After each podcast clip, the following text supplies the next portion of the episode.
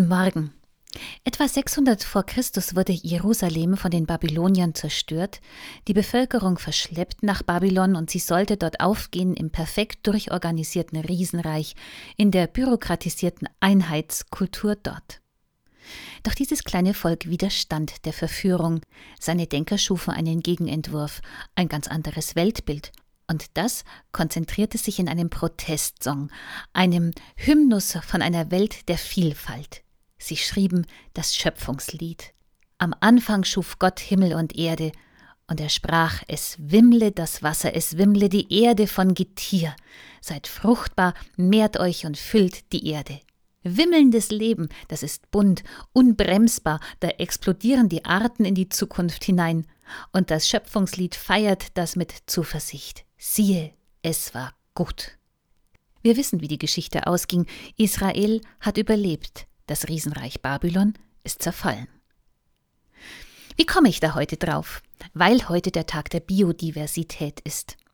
In den vergangenen Jahrzehnten hat sich die Betriebswirtschaft der Natur bemächtigt, Effizienz durch Gentechnik samt Zusatzindustrie, industrielle Vermassung von Pflanzen und Tieren.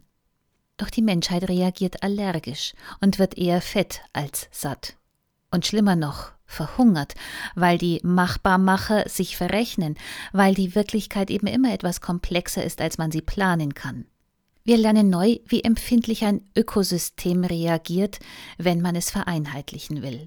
Und wie leistungsstark es ist, wenn man seine Regeln kennt und nutzt. Darum schreibt sich die Menschheit nun selbst in den Kalender Biodiversität, Vielfalt, wimmelndes Leben, wie die Bibel es sagt. Siehe, das ist gut und das soll der Mensch bebauen und bewahren. Der Mensch ist aber nicht nur die äußerliche Natur. Die biblischen Denker widerstanden auch Babylons Religion, die nämlich viele Götter und Kulturen unter einem Dach von Werten versammelte, aufgehen ließ in der Staatsideologie. Dagegen geht die Bibel in Protest. Und jeder Menschheitsforscher weiß, wir brauchen geistige und geistliche Ökosysteme. Vielfalt muss gedeihen, damit etwas passt zu bestimmten Menschen und Gesellschaften und Herausforderungen.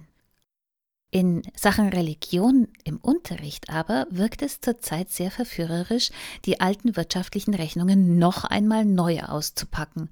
Religion ist in der Vielfalt so schwer händelbar. Wäre es nicht effektiver, mit nur einem Fach für alle kann man Glauben nicht endlich vereinheitlichen?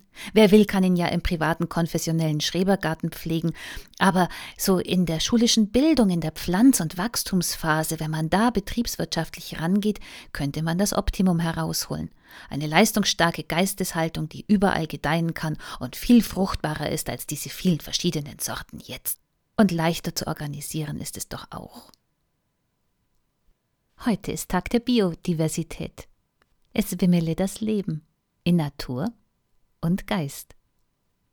Bis zum nächsten Mal.